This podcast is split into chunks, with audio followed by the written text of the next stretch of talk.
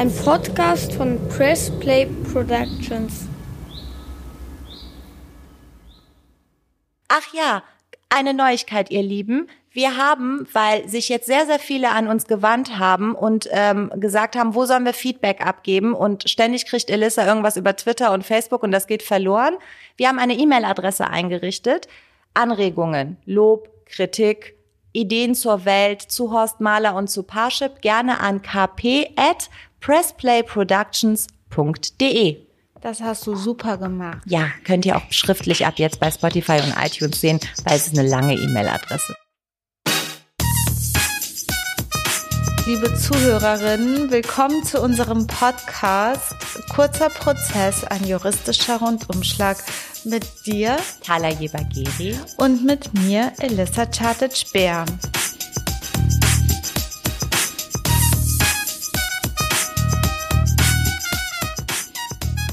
Hi Rana. Hi Liesel. Ähm, worüber reden wir heute? Also Corona sparen wir aus auf jeden wir, Fall. Seit Anbeginn haben wir ja gesagt, wir sparen es aus. Und das machen wir auch weiter. So am Rande immer ein bisschen. Ähm, ein paar Sidekick-Informationen oberflächlicher Art. Keine tiefgreifenden Grundrechtsdebatten hier bei uns im äh, Podcast. Wir reden über andere Dinge. Zum Beispiel über dein Thema heute. Ja, ich parschippe jetzt. und zwar ich nicht, aber jemand hat es getan und nach vier Tagen wollte sie nicht mehr paarschippen.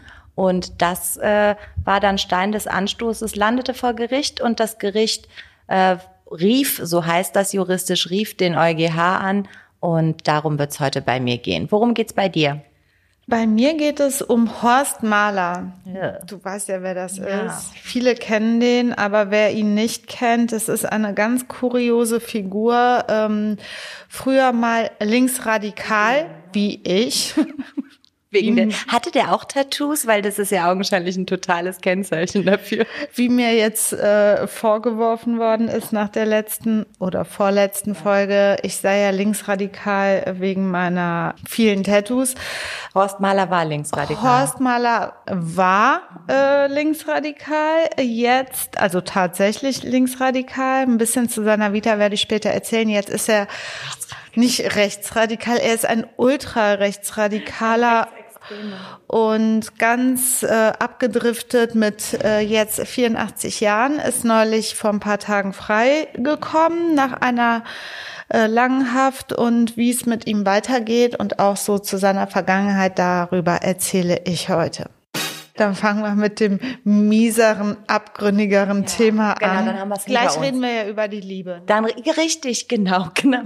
Darum wird's nicht gehen. Ich habe kein Wort über Liebe gelesen bis jetzt, aber schön. Wenn wenn ich jetzt anfangen soll, muss ich überlegen, wo soll ich anfangen, hinten oder vorne?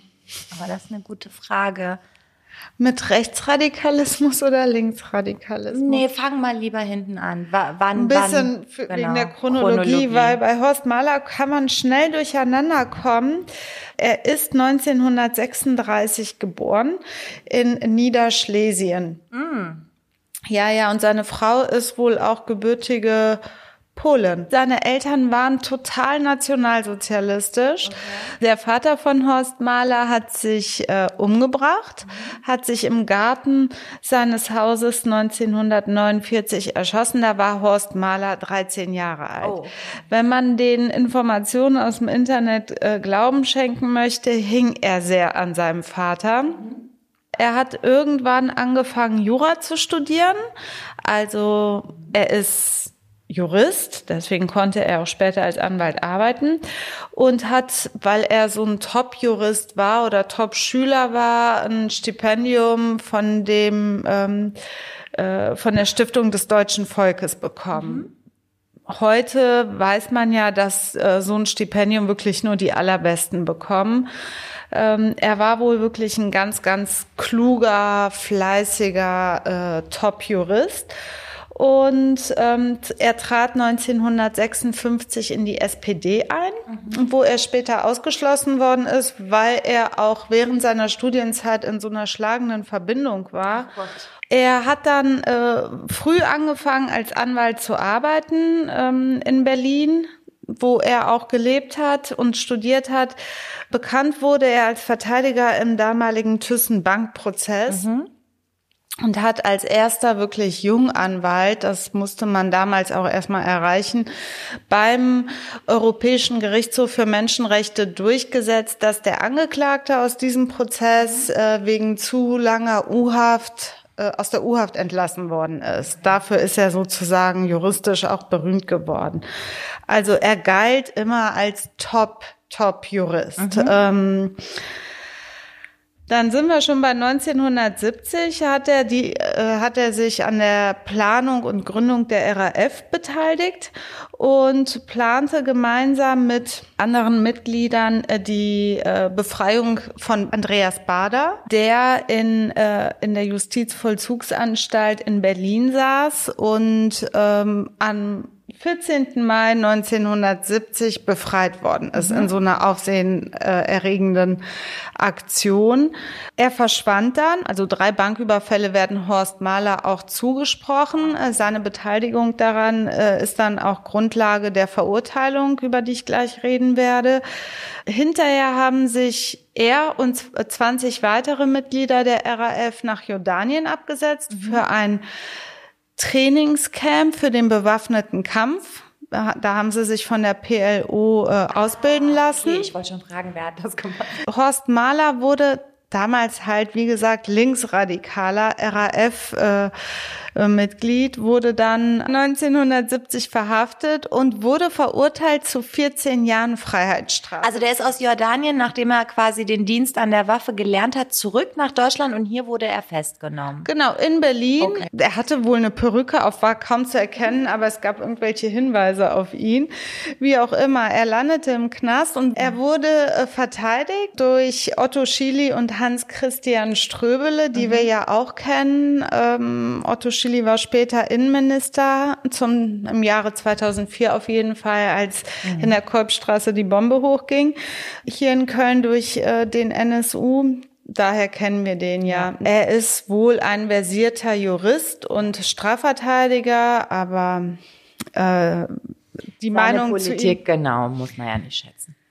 1974 äh, ist er dann auch, und da kommt jetzt ein weiteres ähm, großes Erlebnis wahrscheinlich für Horst Mahler dazu, ist er aus der RAF ausgeschlossen worden. Weil man hat ihm man hat ihm angeboten, ähm, er saß da ja im Knast zu der Zeit zwischen 1970 und 1980, also zehn Jahre. Warum die vier Jahre dann, äh, die restlichen vier Jahre nicht, erkläre ich auch gleich. 1974, als er dann im Knast saß, wurde ihm angeboten, ausgetauscht zu werden gegen den ähm, CDU-Spitzenkandidaten Peter Lorenz, der durch die Bewegung 2. Juni damals ähm, entführt worden ist. Und die RAF hat seine Freilassung angeboten im Austausch gegen Horst Mahler, der da ja im Knast saß. Und er hat in einem, bei der Tagesschau, ich glaube in einem Interview äh, mitgeteilt, er lehnt den Austausch ab. Woraufhin ihn dann ähm, die RAF dann ausgeschlossen. ausgeschlossen hat. Ja, per Verkündung wahrscheinlich. Öffentliche Fax, Fax, ans Gericht, Fax in den Knast. Scheiße, dann ist er aus der SPD geflogen, ähm, aus der RAF. AF geflogen. Und die schlagende Verbindung fand ihn, glaube ich, auch nicht so prall, oder? Da war auch irgendwas.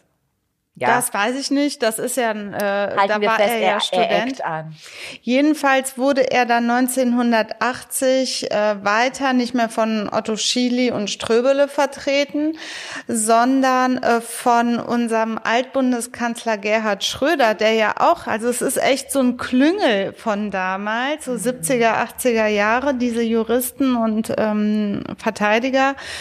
Ähm, Schröder hat ihn dann vertreten und hat erreicht für ihn, dass er nach zwei Drittel der Freiheitsstrafe rauskommt und der Rest der Freiheitsstrafe zur Bewährung ausgesetzt wird. Gerhard Schröder hat auf jeden Fall nicht nur dafür gesorgt, dass er 1980 rauskam, sondern nachdem ähm, ihm irgendwann im Laufe dieser Jahre auch die Anwaltszulassung entzogen worden ist. Ich kann dir gerade gar nicht genau sagen, hat wann das auch war. Drum gekümmert, der Schröder?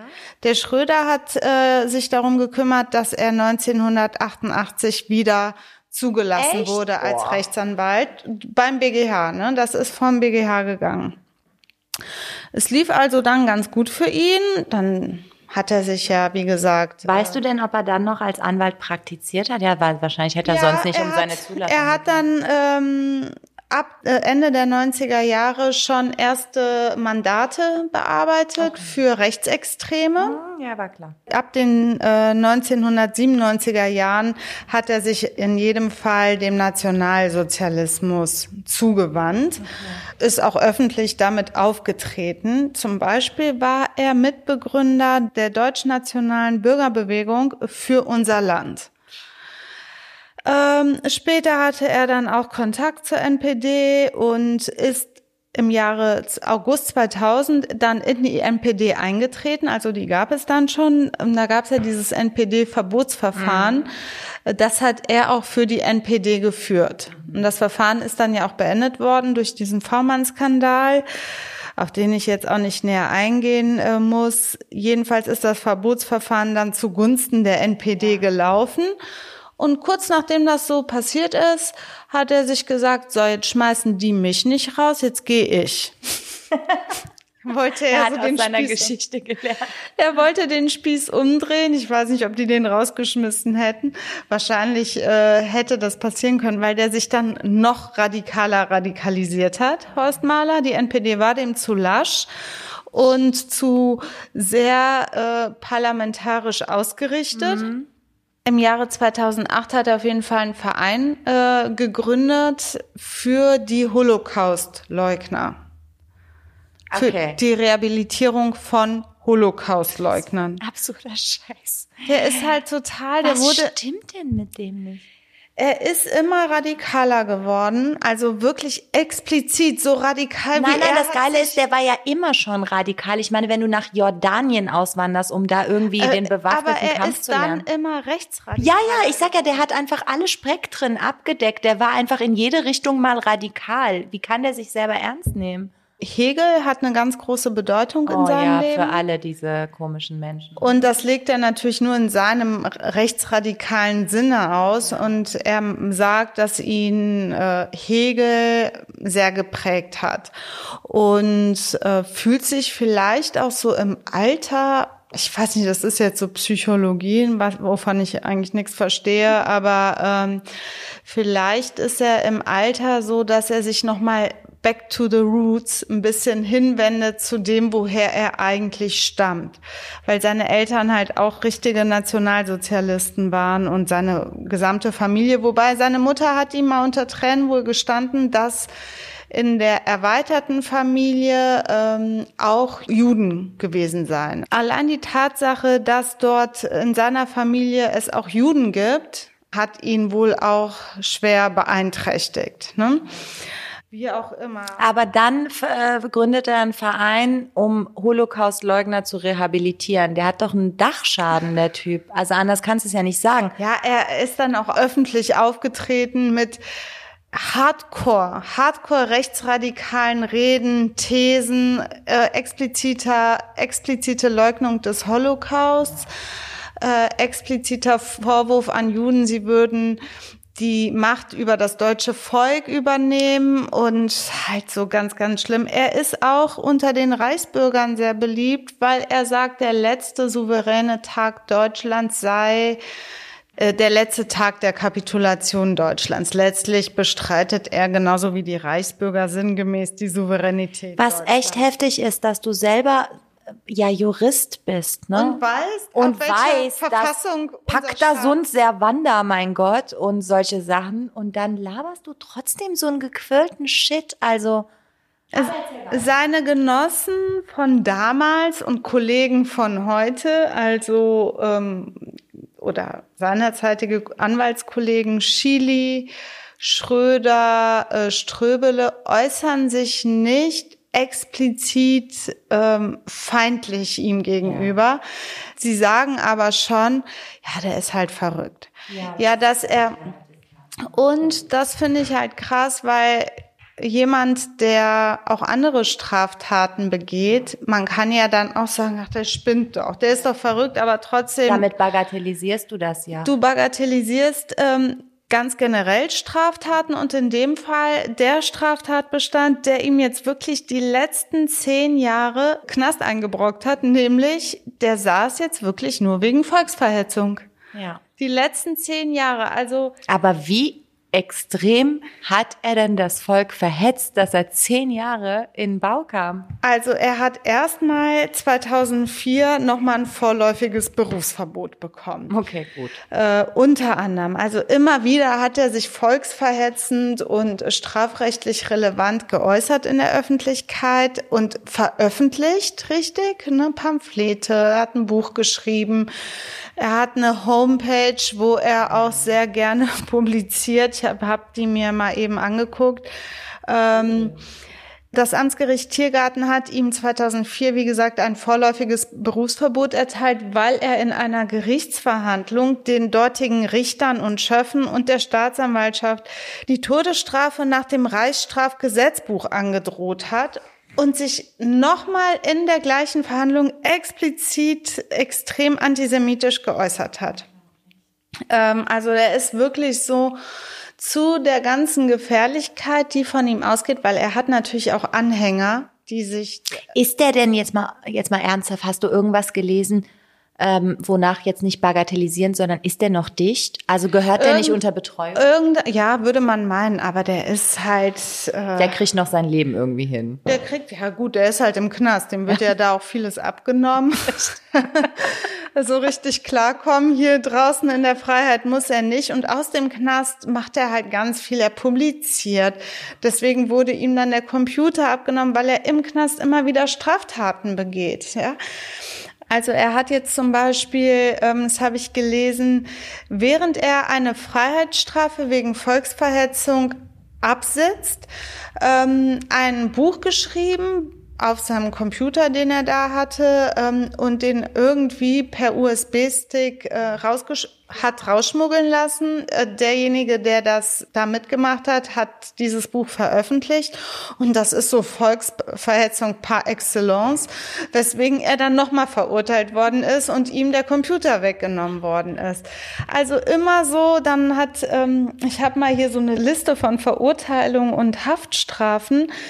Landgericht Cottbus im Jahre 2008 ist er auch verurteilt worden und er provoziert natürlich auch. Ne? Der, bevor er da in den Knast gegangen ist, hat er dann erstmal die Leute mit Heil Hitler begrüßt. Oh, das ist so ein Oder mich, das ist halt auch so infantil ja. teilweise. Nee, und auch einfach so, ähm, es, also ich meine, ich bin froh. Ich bin ehrlich gesagt froh, dass er so ein absoluter dämlicher Idiot ist, weil wie schlimm wäre es, wenn er mit all seinem mit all seinem volksverhetzerischen Getue auch noch Scham hätte und noch ja. mehr ankäme. Weißt ich bin schon froh, dadurch merkt man auch, ey, ganz ehrlich, so mit so jemandem willst du auch nichts zu tun haben. Aber ich frage mich vor allem, wie, ich weiß nicht, weil ich mich frage. Ich weiß. Er ist halt schon ein Intellektueller. Ja, aber, aber wie kann das, ich meine, du kannst ja nicht, es kann ja nicht nur Provo sein, du kannst ja nicht irgendwie das alles machen und aus dem Knast heraus, oder gut, will Doch, so Jean das ist, ich, ich, ich glaube wirklich, dass bei ihm, das ist so, manchmal Psychologie für Arme, so ich lass mir das nicht bieten. Ja.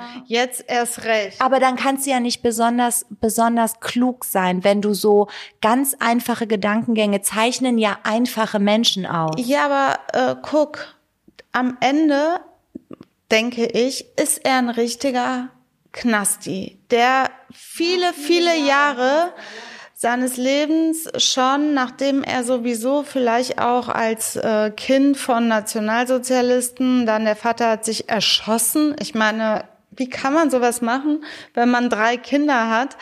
Äh, Vater hat sich erschossen und dann dieses ganze Leben, was er dann geführt hat. Wenn du dann erstmal zehn Jahre bei 14 Jahren Freiheitsstrafe in den Knast kommst, dann nochmal immer wieder Probleme mit der Justiz hast, dann nochmal, der hat ja 20 Jahre seines Lebens im Knast verbracht ja. und den Rest immer so knapp da. Äh, Gut, das macht, glaube ich, was mit dir. das macht was ne? mit dir und du bleibst dann auch, und das ist auch das Problem, worüber wir gleich reden, nicht mehr straffrei. Also in seltenen Fällen. Ne?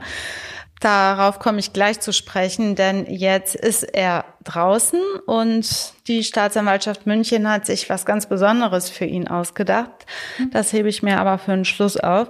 Jedenfalls äh, wurde er dann nochmal beim Amtsgericht Erding 2008 verurteilt. In München wurde er beim Landgericht verurteilt und er ist da auch total uneinsichtig. Er sagt dann so Sachen, ich zitiere, ich sitze hier, weil ich hier sitzen will sagt er halt dem Richter, wenn äh, jetzt beim Landgericht München als die Hauptverhandlung geöffnet worden ist. Also er ist auch im Gerichtssaal, dadurch, dass er selber Jurist ist und sprachlich sehr versiert.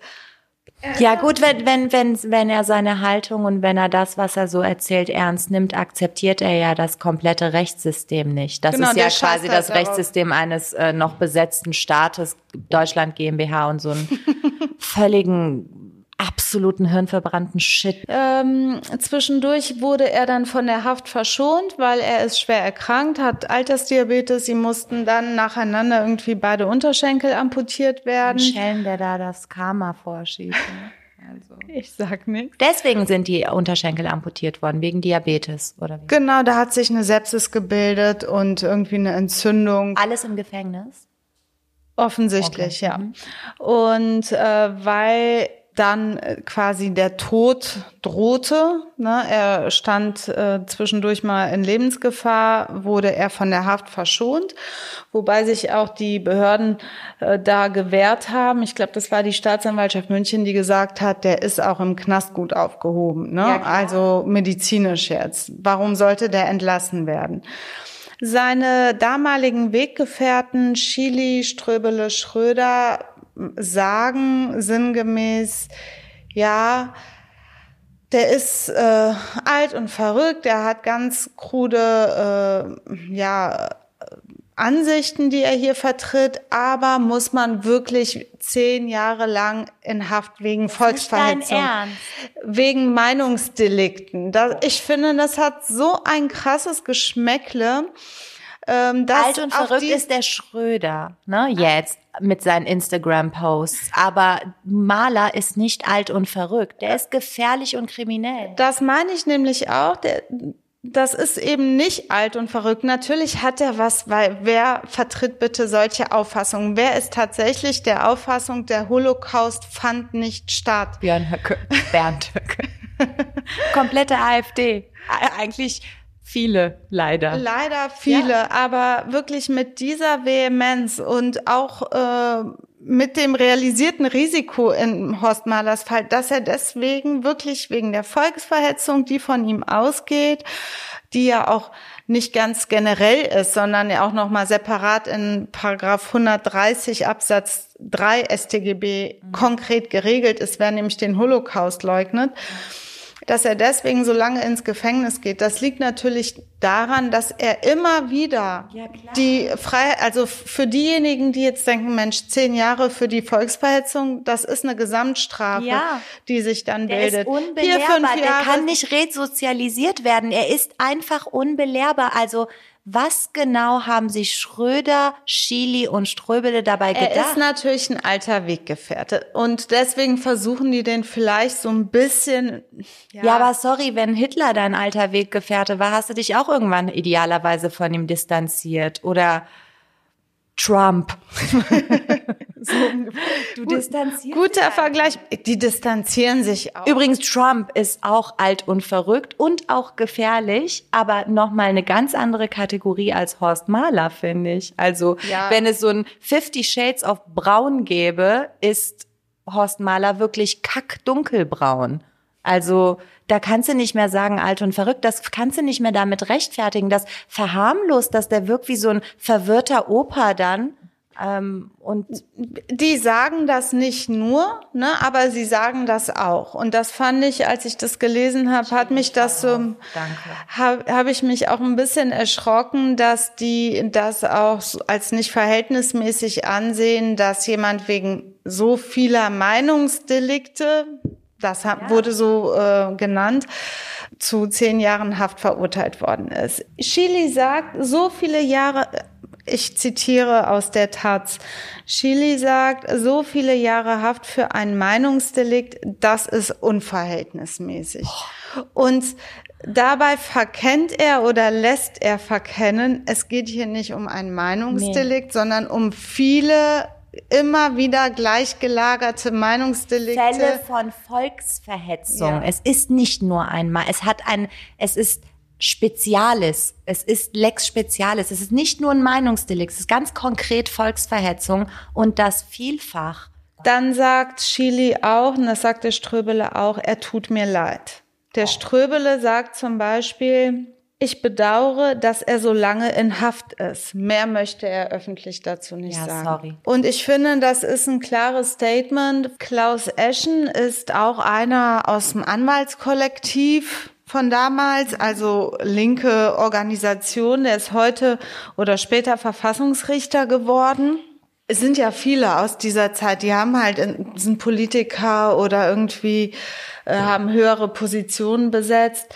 Er sagt heute über ihn, beziehungsweise das war jetzt hier 2017, glaube ich, mich bedrückt, dass jemand, der in Do ich zitiere, mich bedrückt, dass jemand, der in Deutschland den Holocaust leugnet, sich nicht lächerlich macht, sondern bestraft werden muss. In welchen Gefahren ist diese Gesellschaft? Ich meine, der ist Verfassungsrichter und sagt, dass jemand, der den Holocaust leugnet, sich ja allenfalls lä lächerlich machen kann, wohl wissen, dass es einen Straftatbestand gibt, der wie gesagt, die äh, Verleugnung des Holocaust unter Strafe stellt und weswegen auch Horst Mahler zu Recht zehn Jahre in Haft saß.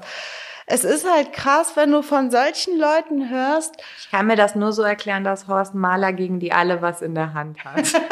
Anders macht es überhaupt keinen Sinn für mich. Wirklich nicht. Wirklich. Der hat so Beweise in der Schatulle.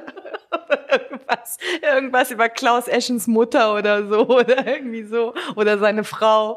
Was weiß ich, aber kein normaler Mensch und erst recht Argumentum ad majora ad minus, erst recht kein Verfassungsrichter, labert doch so ein Müll. Sorry, anders kann man es nicht sagen, verklagt mich, aber. Ja, das ist wirklich unglaublich, ne? Es, vor allem macht sich niemand lächerlich, der sowas, sondern das ist, ist schändlich. Das, das ist, eklig. Das ist auch nicht nur lächerlich, hat ja immer noch so ein bisschen was Humoristisches, ja. aber es ist einfach nur noch ekelhaft. Wie kannst du als jemand, der in diesem Land geboren ist, der das Blut der Ahnen trägt, die eine so unfassbare Sache getan haben, wie kannst du sowas sagen? Ich, also danke, Elissa, dass du mich heute mit diesem Thema Blutdruck 190 gehe ich gleich nach Hause. Ähm, also nur mal so, bisschen diese Kommentare um seine gleichaltrigen alten Freunde herum haben alle nicht nur ein Geschmäckle, sondern sind sehr fragwürdig. Mhm. Und ähm, deswegen erfreue ich mich einfach daran, dass die Justiz heute die Dinge zu entscheiden hat, irgendwie einen klaren Kopf hat und sieht und dementsprechend auch verurteilt und handelt. Und ich bin auch Strafverteidigerin, aber hier in diesem Fall. Und auch rigoros ist. Ich meine, es ist ihm ja unbenommen. Er kann ja aufhören, volksverhetzerisch zu agieren. Das ist ja in seiner Macht. Und äh, dann wäre ja auch gut, dann käme er. Dann sind wir jetzt auch schon beim Ende meines Teils, denn das absolut. Ach, äh, eine Sache habe ich vergessen. Zwischendurch wurde er von der Haft verschont. Da liefen dann aber schon wieder Verfahren gegen ihn, weil er wieder in der Haft und so weiter und so fort. Er ist dann als 81-Jähriger nach Ungarn geflohen. Das scheint auch so, das scheint so das europäische Argentinien zu sein.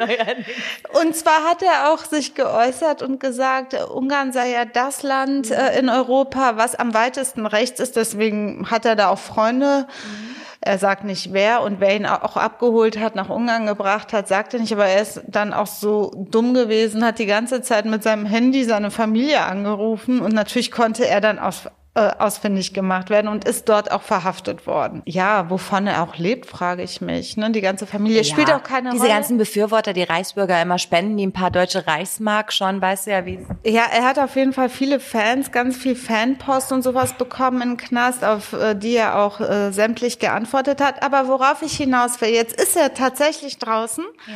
Seit dem 27. Oktober hat er die Haftstrafen, äh, zu denen er verurteilt worden ist, verbüßt. Es laufen aber wieder neue Verfahren gegen ihn, weil er jetzt in der Haft äh, sich wieder volksverhetzend geäußert hat und agiert hat. Ähm, er wird nicht straffrei bleiben. Davon ist auszugehen. Deswegen hat die Staatsanwaltschaft München, und das hat Horst Mahler auf seiner Homepage auch veröffentlicht, einen Antrag gestellt, ihm eine Führungsaufsicht aufzuerlegen. Mhm. Ähm, das ist so ein Instrumentarium äh, aus dem Strafgesetzbuch, ist dort im Paragraph 68 geregelt und wer mag, kann da gerne mal reingucken. Also die Voraussetzungen für die Führungsaufsicht sind im Paragraph 68 geregelt. Ich kann dir jetzt gerne die Tatbestandsvoraussetzungen äh, nennen, das mache ich aber nicht. Die Staatsanwaltschaft München hat jedenfalls äh, beantragt, ähm, äh, also die Vollstreckungsstaatsanwaltschaft. Ne? Das mhm. ist quasi die, die sich um die Vollstreckung von äh, Strafen kümmert. Mhm. Ähm, die Anordnung von Führ Führungsaufsicht für die Dauer von fünf Jahren und äh, wurde beantragt und soll wirksam werden am 27.10.2020, also am Tag der Entlassung vor ein paar Tagen. Und unter anderem soll er in dem Zusammenhang was tun? Das ist jetzt ähm, neben so Bewährungshelfern und sich melden und genau, bla bla bla. da gibt es jetzt auch einen Bewährungshelfer, der ihm an die Seite gestellt werden soll und so weiter. Da heißt ja, es Mensch. Ähm, ja, aber echt, da heißt es, dem Verurteilten, das wird beantragt jetzt, ich zitiere, dem Verurteilten wird die Veröffentlichung von Text- und Sprachbeiträgen im Internet oder in sonstigen Medien verboten, es sei denn, er zeigt dem Landeskriminalamt Brandenburg, bla bla bla bla bla, spätestens eine Woche vor deren Erscheinung an, ähm, und macht ein Exemplar davon dem Landeskriminalamt Brandenburg unter genauer Benennung des Erscheinungsortes und so weiter und so weiter zugänglich. Ähm, soll heißen, anders als der, also der normale Bürger es möglicherweise verstehen könnte, er muss es dort nicht mit der Bitte um Zustimmung mhm. vorlegen, sondern es ist einfach. Es muss nur zugehen, zugänglich. Es muss zugänglich. nur zugehen. Es ist so eine deklaratorische Form der zur Verfügungstellung. Zeig denen, was du in einer Woche frühestens ähm, veröffentlichen möchtest, ohne Konsequenzen. Ja. Und wenn du es dann veröffentlichst, was er ja tun wird, macht er sich mit Sicherheit wieder strafbar, davon ist auszugehen. Das Landeskriminalamt weiß es dann aber schon eine Woche vorher. Soll Horst Mahler so ein bisschen bremsen vielleicht in dem, weil ihm vielleicht die Lust dann dadurch. Ich glaube gar nicht, dass du den bremsen kannst. Ich glaube, dass die Behörden das machen oder die Behörde das tut, damit die einfach wissen, in einer Woche ist dort etwas strafrechtlich Relevantes und wir schlagen in die Kerbe. Also einfach, um ihm nicht hinterher zu rennen.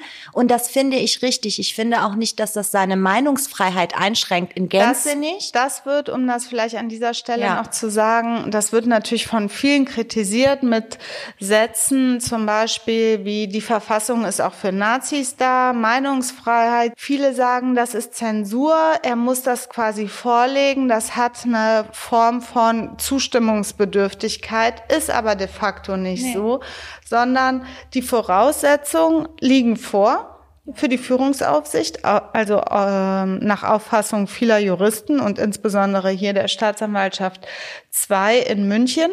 Ähm, und er ist ja, das hat er ja gezeigt, sonst wäre er nicht die letzten zehn Jahre wegen dem Volksverhetzungstatbestand ähm, durch viele, viele, ganz, ganz viele Verfahren, die er verursacht hat, äh, im Knast gewesen. Ähm, es ist davon auszugehen, dass er auch weiterhin immer wieder strafrechtlich relevant durch seine Beiträge in schriftlicher Form durch Auftritte und so weiter äh, in Erscheinung. Und ich finde, und ich meine ganz ehrlich, diese Führungsaufsicht wird ja nur dann auch in solchen Fällen angeordnet, wo du irgendwie in der Vergangenheit bewiesen hast oder wo klar ist, dass du diese Straftat einfach nochmal und nochmal und nochmal begehen wirst. Er hat also selber ja alles so eingeleitet und ich sehe einfach an keiner, ich komme aus einem Land, wo fleißig zensiert wird. Ich sehe hier keine Zensur. Du kannst dein Shit immer noch absondern, aber warum soll soll die Behörde dir hinterherrennen und schauen, wo du deinen Volksverhetzungsmüll veröffentlichst. So weiß sie es im Vorfeld. Du kannst es immer noch machen. Feel free. Du kannst natürlich einem Straftäter nicht sagen, sag mir, was du in einer Woche strafrechtlich Relevantes machen wirst, dann werde ich beim Mord vor Ort sein. Ähm, das geht nicht, aber wenn du schon so eine wenn Serie. Wenn du schon 15 gemordet hast.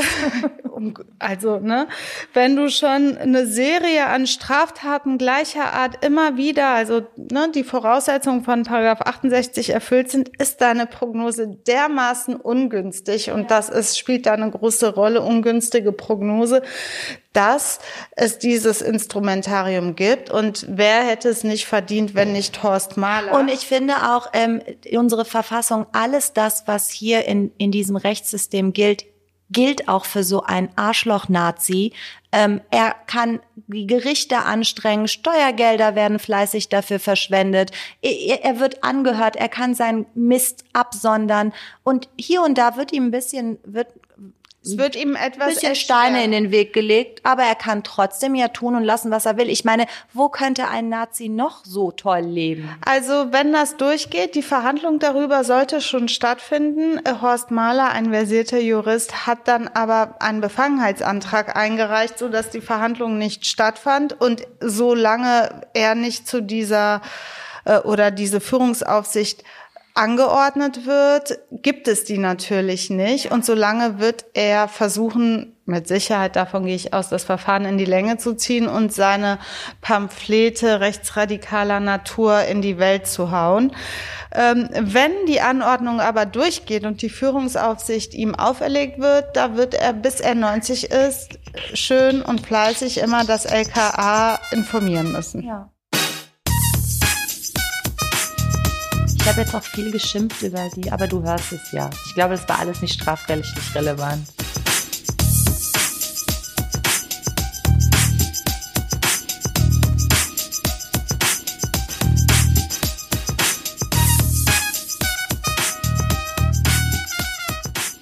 Ähm, zu einem etwas amüsanteren Thema.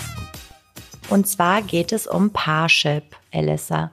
Wir haben das ja, du und ich haben das ja im Laufe unserer Zeit ein paar Mal mitbekommen. Wir hatten ja schon mal ein paar Leute, die uns so auf Partys und auch mal am Telefon gefragt haben. Ähm, das scheint ein übliches Problem zu sein, dass man sich bei Parship anmeldet, dann den Vertrag widerruft, das erkläre ich gleich alles, was das ist, und ähm, dann Parship einem gar nicht so viel Geld zurückzahlen will. Äh, die Verbraucherzentrale hat mittlerweile ganz, ganz viele Fälle gesammelt. Vielleicht nur mal so kurz eingeworfen. Ich meine, die meisten können sich denken, was das ich ist. Auch, oder? Aber Parship ist so Tinder für Große. Nee. nee. Ähm, für Arbeitnehmer. Für Arbeitnehmer. Tinder für Arbeitnehmer. Während Elitepartner für Akademiker und Menschen mit Niveau, was Abi heißt. das ist Parship für irgendwas anderes. Nee, ich, das ist tatsächlich eine, ähm, ein Kontaktportal. Äh, du kannst da äh, als einfaches Mitglied, glaube ich, äh, jetzt nagel mich nicht fest, keine Ahnung, ich war nie, ich, ich habe nie mhm. geparshipped. Ich habe immer getindert, nein. Ähm, aber als einfaches Mitglied kannst du, glaube ich, da so die anderen Mitglieder sehen und vielleicht auch anschreiben. Aber als Premium-Mitglied wird auch von dieser dieser Plattform versucht zu makeln. Also man vermakelt dich. Also so ein du, bisschen. Man bringt zusammen, genau, man bringt zusammen, was zusammen gehört. Erkläre ich alles gleich. Also hier das mal äh, nur, dass wir das im Hinterkopf haben, dass Parship in den letzten Jahren viele, viele Probleme vor Gericht verursacht hat. Äh, aber jetzt ging es tatsächlich alles zum Europäischen Gerichtshof. Ähm, Hintergrund ist, dass eine Dame sich bei Parship angemeldet hat, wann wird das gewesen sein? Die ganze Sache ging jetzt kürzlich beim EuGH zu Ende, also dürfte das irgendwann 2018 gewesen sein. Jetzt muss man wissen, die Webseite Parship wird ähm, betrieben von einem Unternehmen, das sich PE Digital GmbH nennt. Die sitzen, sitzen, in Hamburg. Okay. Ja, deswegen gibt es zahlreiche Fälle, die in Hamburg verhandelt werden, weil man die Beklagte natürlich dann dort verklagt, wenn man was von ihr haben will. Ähm, die Seite nennt sich parship.de. Hier hat sich eine Dame angemeldet. Ähm, es gibt eben diese kostenlose Basismitgliedschaft mit sehr eingeschränkter Kontaktmöglichkeit zu anderen Aber da Nutzern. kann man schon Kontakt aufnehmen. Ja, Ja, aber ich meine, dass ich von einer Kollegin aus einer alten Kanzlei weiß, dass du dann ähm, relativ verschwommene Bilder hast. Ach so. Irgendwie als einfaches Basismitglied. Und erst wenn du dann in Kontakt gerätst, kannst du das Gesicht sehen, was natürlich auch mal Wie nach hinten losgehen oder? kann.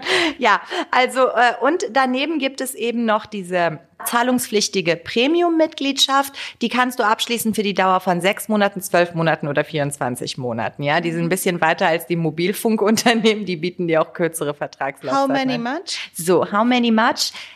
That is the question, weil das ist, äh, du weißt, dass ich dich den ganzen Nachmittag frage, wie das sein kann, weil es auch gar nicht so krass diskutiert wird. Sie hat gezahlt äh, für eine zwölfmonatige äh, Mitgliedschaft. Am 4. November 2018 hat sie sich angemeldet und hat 523,95 Euro, also rund 524 Euro für, Für diese zwölf. zwölf Monate gezahlt. Genau. Muss man, ähm, ich mache jetzt so Du willst Detailfragen. einfach ganz viel über Parship wissen. I know. Ja, ja, es interessiert mich total. Bin, So als Verbraucher. meine derzeitige Lebenssituation gibt das voll her. Ja, frag. Ähm, ich weiß alles darüber. Wenn man den Vertrag abschließt, muss man sofort äh, Penunzen rüberrücken oder wie ist das? Oder kriegt man eine Rechnung zugeschickt? Also es gibt hier äh, verschiedene Möglichkeiten in den ähm, äh, verschiedenen vorherigen Fällen, die ich recherchiert hatte seinerzeit und jetzt auch anlässlich des Podcasts, waren es immer so monatliche Beträge von 40 Euro, also so eine gleichbleibende Lösung. Hier scheint es so gewesen zu sein, dass die Dame das alles vorab gezahlt hat. Mit Ähm, Vertragsschluss. Mit Vertragsschluss, genau. Ähm, Ach, vielleicht jetzt, wird es dann günstiger oder so. ja, Wenn man alles auf einmal Das Problem ist, dass diese Dame, da sind sich alle Medien und auch die Gerichte einig, also das AG Hamburg legt das auch so dem EuGH dar. Diese Dame hat bei Parship für diesen zwölf Monats Premium-Vertrag das Doppelte von dem gezahlt, was andere Nutzer bei Parship für den gleichen Vertrag zahlen. Und ich frage mich die ganze Zeit, wieso? Wie können die das gerechtfertigt haben?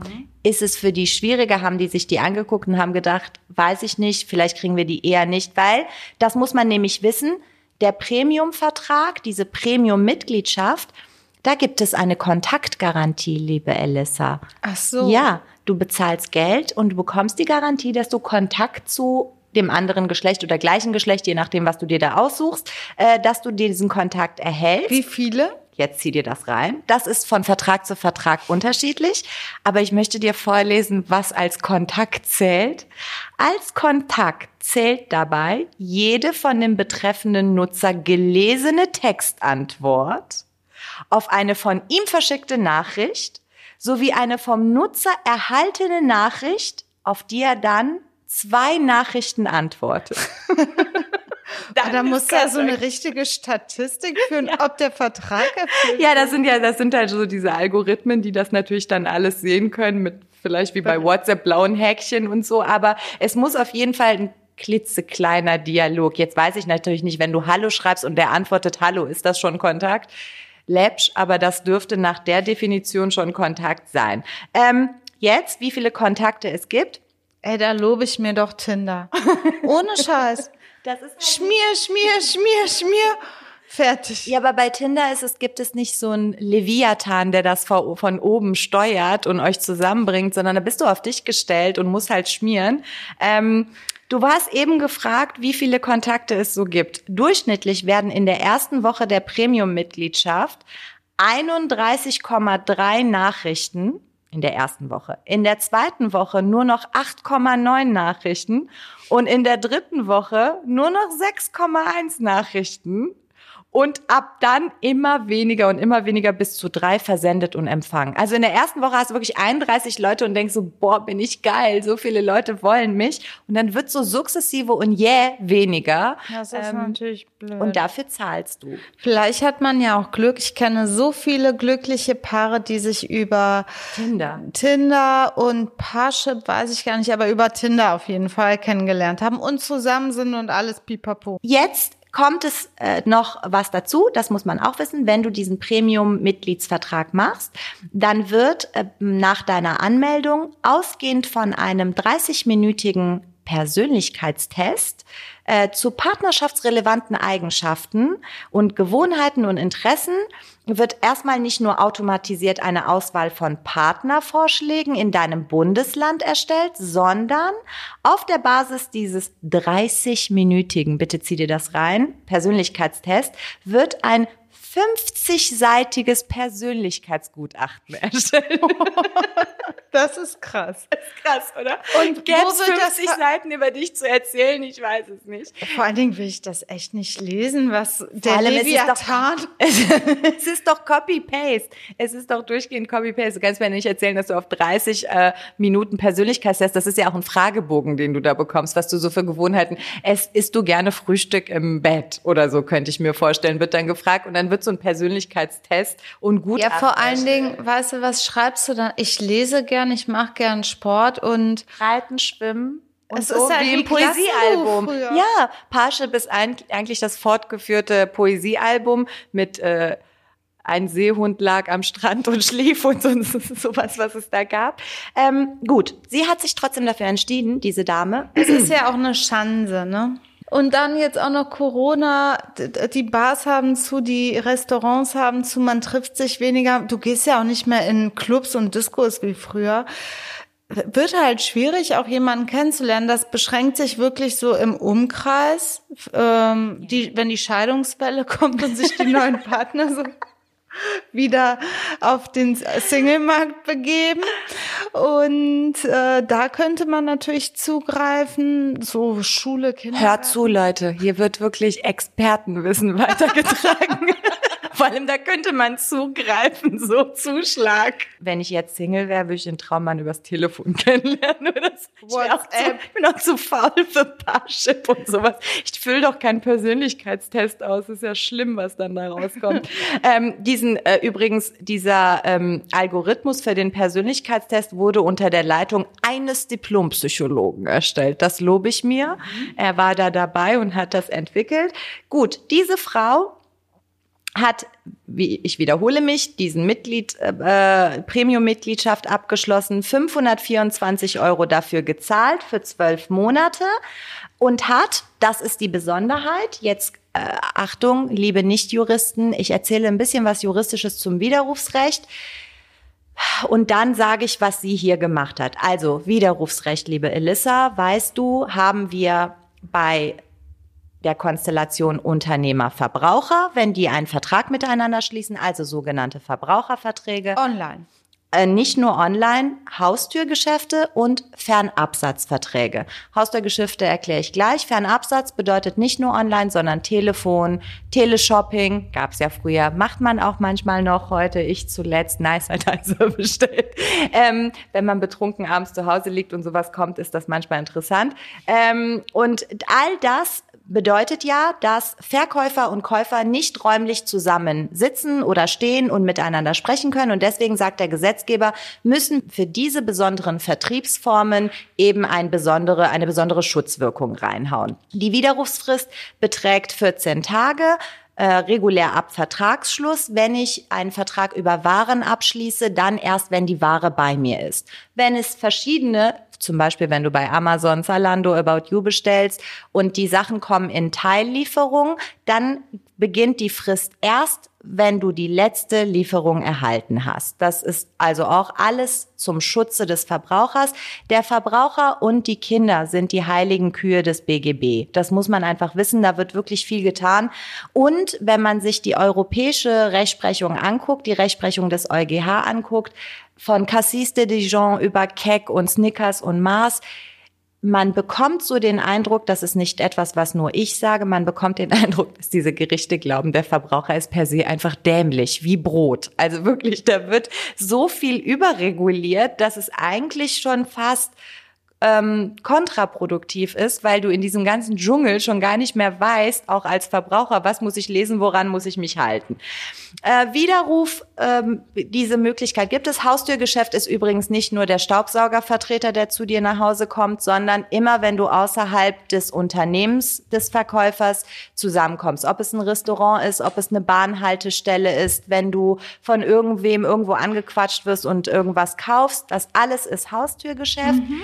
Einzig und allein hast du keinen Widerruf dann, wenn du proaktiv den Unternehmer anrufst und den herbittest und sagst, bitte kommen Sie, ich möchte mit Ihnen über Staub. Aber auch ähm, vielleicht so als kleine Ausnahme, wenn ich das richtig in Erinnerung habe, äh, bei Konzertkarten und ähm, es gibt diverse Vertragsformen, bei denen du per se kein äh, Widerrufsrecht hast, genau, egal wie sie zustande kommen. Das sind notarielle Verträge, Verträge über Grundstücke, Bauverträge, Personenbeförderung, KVB mhm. und ähnliches, Behandlungsverträge, sofort erfüllte Bagatellverträge. Du kaufst Brötchen online, dann ist das, wenn du die im nächsten Moment bekommst, per Lieferando, dann ist das schon erfüllt.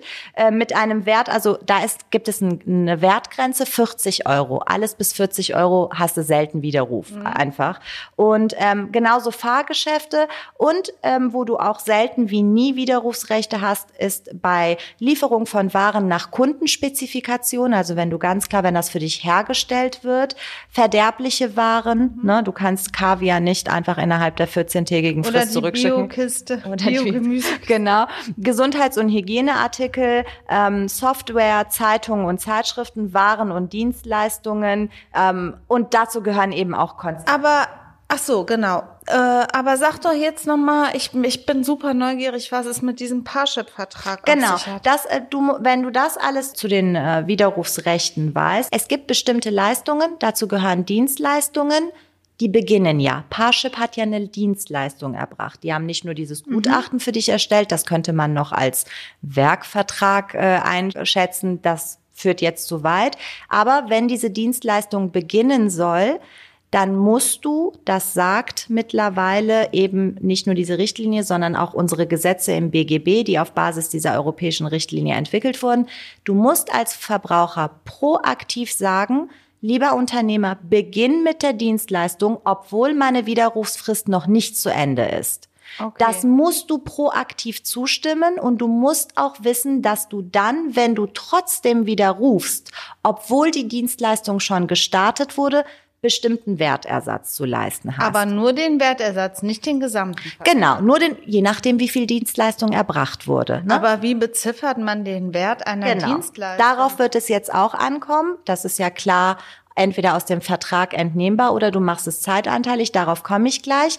Wenn du jetzt mittlerweile irgendwie bei Amazon Schuhe bestellst und die natürlich drei Tage trägst, dann hast du dafür auch Widerruf zu leisten, mhm. äh, Wertersatz zu leisten. Das wird dann eben geschaut, wie man es auch sonst immer in der Rechtsprechung guckt. Also beim Widerruf ist immer Wertersatz. Wenn du bei, den Regul bei dem regulären Widerruf, wo es nicht um Dienstleistung geht, hast du Wertersatz zu leisten, wenn du dafür verantwortlich bist, dass das Ding irgendwelche Katscha hat und die nicht daher rühren, dass du es aufgemacht hast und es dir angeguckt hast. Das darfst du als Verbraucher. Okay. Ne? Du darfst Sachen bekommen und die erstmal gegenchecken, weil du musst ja auch die Entscheidung treffen, mhm. ob du widerrufen willst oder nicht. Aber wenn du so ein bisschen schuldhaft, wenn du es zu vertreten hast, dass da irgendwas mit passiert ist, dann hast du dafür Wertersatz zu leisten. Bei der Dienstleistung musst du zustimmen, dass die Dienstleistung innerhalb der Widerrufsfrist beginnen darf. Und wenn dann eine bestimmte Dienstleistung geleistet wurde oder ein Teil davon geleistet wurde, dann muss, muss man eben beim nach dem Widerruf, wenn der Vertrag rückabgewickelt wird, entscheiden, wie okay. viel ist die Dienstleistung. Ich kann das äh, nachvollziehen, aber ich glaube, unsere Zuhörerinnen, für die ist das jetzt zu abstrakt. Vers äh, erklär mal anhand des Parship-Dings. Genau. Die, der Jahresbetrag war 530 Euro genau, ungefähr. war 500, sagen wir mal 530 Die, die haben das Gutachten Euro. jetzt erstellt. Genau. Ähm, und ein paar Kontakte wird es bestimmt gegeben haben. Genau, die Frage ist eben erstmal, immer kommt es darauf an, was steht im Vertrag. Wie viele Kontakte sind zugesichert? Ist, ähm, ist dieser, diesem Gutachten ein bestimmter Wert beigemessen? Mhm. All das ist wichtig.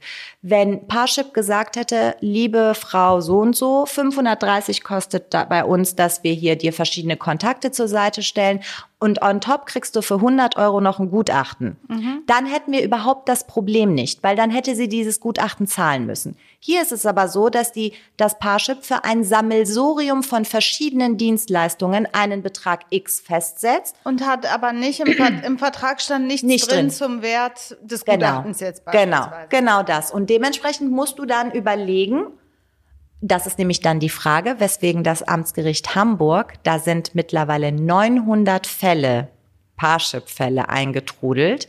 Und irgendwann hat das Amtsgericht Hamburg gesagt, okay, bevor ich hier weitermache, rufe ich das EuGH an, den EuGH an und stelle bestimmte Fragen, mhm. sogenannte Vorlagefragen. Das haben die gemacht. Auch zu diesen Fragen, wahrscheinlich eigentlich die wichtigste der Fragen war, liebes äh, liebes Europäische Gerichtshof, wie mache ich das? Wenn hier Parship nicht festlegt, wie viel die einzelnen, einzelnen Dienstleistungen wert sind, wie muss ich denn bei der Rückabwicklung des Vertrages dem einen Wert zumessen? Also ich kenne die Lösung noch nicht, aber jetzt so. Wie würdest du es machen? verbraucherfreundlich. Wenn es explizit nicht im Vertrag geregelt ist, würde ich vorschlagen, dass man dem Gutachten gar keinen besonderen Wert beimisst, sondern einfach nur umlegt 530 Euro auf 365 Tage. Äh, davon hat sie zehn Tage gehabt, dann hat sie widerrufen den Vertrag und zehnmal so und so viel Euro Tagessatz sozusagen. Herzlichen Glückwunsch. Du könntest jetzt beim Europäischen Gerichtshof mitmachen. Genauso haben die das auch gesagt. Zeitanteilig. Wenn du als Unternehmer zu blöd bist, ja. dem bestimmt irgendeinem Wert zuzumessen, oh Gott, vielleicht sollte ich mich da bewerben. Vielleicht kannst du dich da bewerben, indem du sagst, ohne die, die Lösung zu, äh, gekannt zu haben, habe ich die Parship-Sache gelöst. und zwar ganz fix. In ähm, ihrem Sinne. In ihrem Sinne. In so sieht, es, so sieht es nämlich eben auch das, äh, der EuGH und der sagt, ja, man muss es dann eben zeitanteilig bewerten. Und hier kommt man zu dem Ergebnis, für die vier Tage, die sie am Start war, bevor sie widerrufen hat, trotz Gutachten, war pro Tag 6,55 Euro. Das darf Parship einbehalten und sich ein Eis damit backen. Alles andere muss, wobei, ich sage das jetzt mit muss, das ist natürlich vom EuGH zurück zum Amtsgericht Hamburg. Die müssen das jetzt entscheiden. Die können natürlich davon abweichen, wäre nur blöd, ne? weil dann geht Klar. man nochmal dahin und dann kommt. Wir haben ja diese Vorlagegeschichte und so weiter auch bei unserer Moses Pelham-Geschichte schon mal gehabt. Metall, genau. Ähm, da war das ja ähnlich, wobei das ging dann ja immer hin, Ping-Pong-mäßig hin und her. Das Amtsgericht Hamburg wird jetzt wahrscheinlich äh, sich dementsprechend entscheiden. Oder gibt es schon eine Entscheidung? Nein, noch gibt es keine Entscheidung, weil der, der EuGH EuGH hat erst am 8. Oktober entschieden. Ne? Also es ist gar nicht so lange her. Wir sind ja immer am äh, hier am Puls der Zeit und äh, dementsprechend wird das jetzt ein bisschen dauern, zumal das Amtsgericht Hamburg ja jetzt 900 Fälle hat. Die müssen die ja sukzessive abarbeiten. Wie gesagt, es hat verschiedene Fragen gestellt. Ähm, nur was wollte denn vielleicht? Das interessiert mich auch an dieser Stelle. Was wollte denn Parship haben? Hast du das herausgefunden? Ja, ja. Parship hat nur 100 und ein paar zerquetschte zurück gezahlt und den Rest, also über 400 Euro einbehalten, weil die gesagt haben, Steht nicht nur, genau, nicht nur haben wir dieses Gutachten erstellt, sondern es gab auch schon einige Kontakte. Irgendwo, ähm, es gibt aus dem Jahre 2000, wie gesagt, für den interessierten Leser, man kann das googeln, Parship-Fälle. 2016 hat das Amtsgericht Hamburg schon mal entschieden, ähm, auch zu so einer Parship-Sache. Da hatte Parship auch sehr, sehr wenig zurückgezahlt und den Rest einbehalten gehalten und die haben es dann über einen anderen Weg gelöst. Dort hatte Parship vorgetragen in meinem Premium-Vertrag, das war so augenscheinlich 2016, stehen drin, dass sieben Kontakte garantiert werden und die habe ich in den ersten drei Tagen genannt. Dementsprechend habe ich die komplette Leistung erbracht. Aber die, die Vertragsleistung beschränkt sich ja nicht nur auf die Kontaktweitergabe. 2016 war der Vertrag so, dass die gesagt haben, wenn Kontakte zustande kommen, sieben kommen zustande. In ich hatte eben vorgelesen, ne, wenn du Hallo schreibst und der Hallo zurückschreibt, kann das schon Kontakt sein dann äh, ist die Leistung erbracht. Damals hat das Amtsgericht Hamburg gesagt, nee, nee, Leute, ganz ehrlich, gerade was auch ein bisschen seltsamer Satz ist. Du liest dann in diesem Urteil, da steht da drin, gerade die ersten Kontakte sind nicht so besonders so nach dem Motto, ja, wertig, wo ich mich frage, wie kommen die darauf, warum? Ja, das ist ja der Weil so Gemüse erstmal dabei ist, oder was? Ähm, ja, alles andere, was der EuGH dann noch vom Amtsgericht Hamburg gefragt wurde und was der EuGH dann auch beantwortet hat, hat hier in diesem Podcast nicht zu suchen, weil es wirklich dann juristische Feinheiten sind. Es geht um digitale Leistungen, okay. wann erlicht Widerruf, wann nicht. Für uns wichtig zu wissen ist, die Rechte der Verbraucher sind erneut gestärkt worden. Denn es ist bis da, sonst könnte ja ein Unternehmer sagen, ich habe in den ersten drei Tagen mein komplettes Pulver verschossen, ich muss dir überhaupt nichts mehr zurückgewähren. Und das würde ja der Idee dieser Richtlinie, die aus Europa heraus entstanden ist, absolut zuwiderlaufen. Vielleicht nur mal zum Abschluss, weil ich habe immer das Gefühl, dass die Leute sagen, in Europa werden unsere Gesetze gemacht und was soll das und warum sind wir hier nicht souverän? Verordnungen gibt es auf europäischer Ebene. Das ist ein verbindlicher Rechtsakt, den alle EU-Länder in vollem Umfang umsetzen müssen. Eine Richtlinie ist was anderes. Das ist ein Rechtsakt, in dem ein von allen EU-Ländern zu erreichendes Ziel festgelegt wird. Das heißt, ich gebe keinen Rechtsakt vor, der umgesetzt werden muss, sondern ich nenne ein Ziel und jedes EU-Land kann für sich entscheiden, wie es das mit Rechtsvorschriften ausfüllt, um dieses Ziel zu verwirklichen. Auch das haben wir ja bei Metall auf Metall ge genau. gelesen. Genau, und hinsichtlich gehört. der Verbraucherschutzrechte haben wir im BGB ab 312 und dann gibt es drei Milliarden ABCDEFG Zahlen alles wirklich drin. Da geht vieles hervor. Der Verbraucher an und für sich ist wirklich gut geschützt aus meiner Sicht.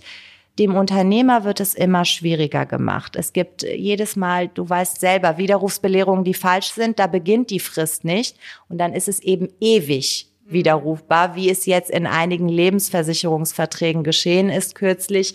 Äh, das birgt für viele, viele Unternehmer viele Gefahren weil man die Informationspflichten einhalten muss. Man muss konkrete ähm, Belehrungen hinsichtlich des Widerrufs leisten, muss da Widerrufsformulare äh, etc. pp.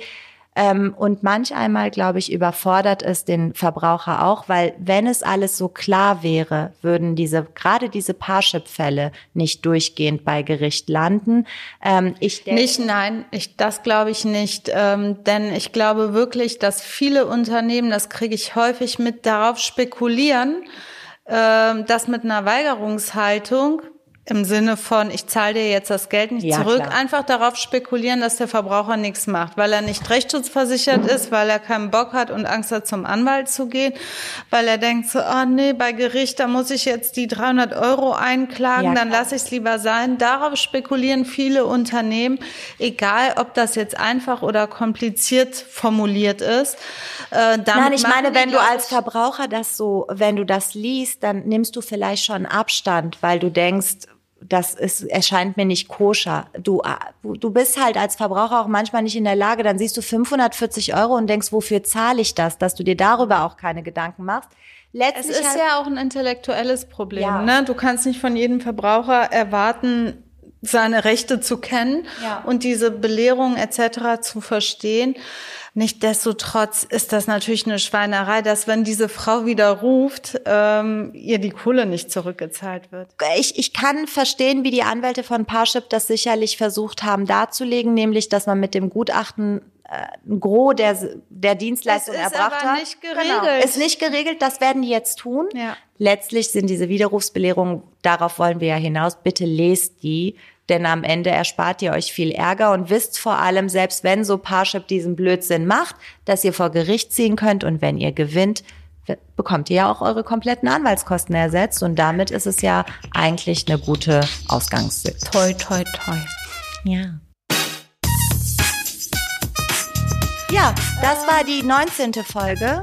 Die 19. Folge Kurzer Prozess, ein juristischer Rundumschlag mit dir, Talaye Bagheri und dir, Elissa Chartic-Bär.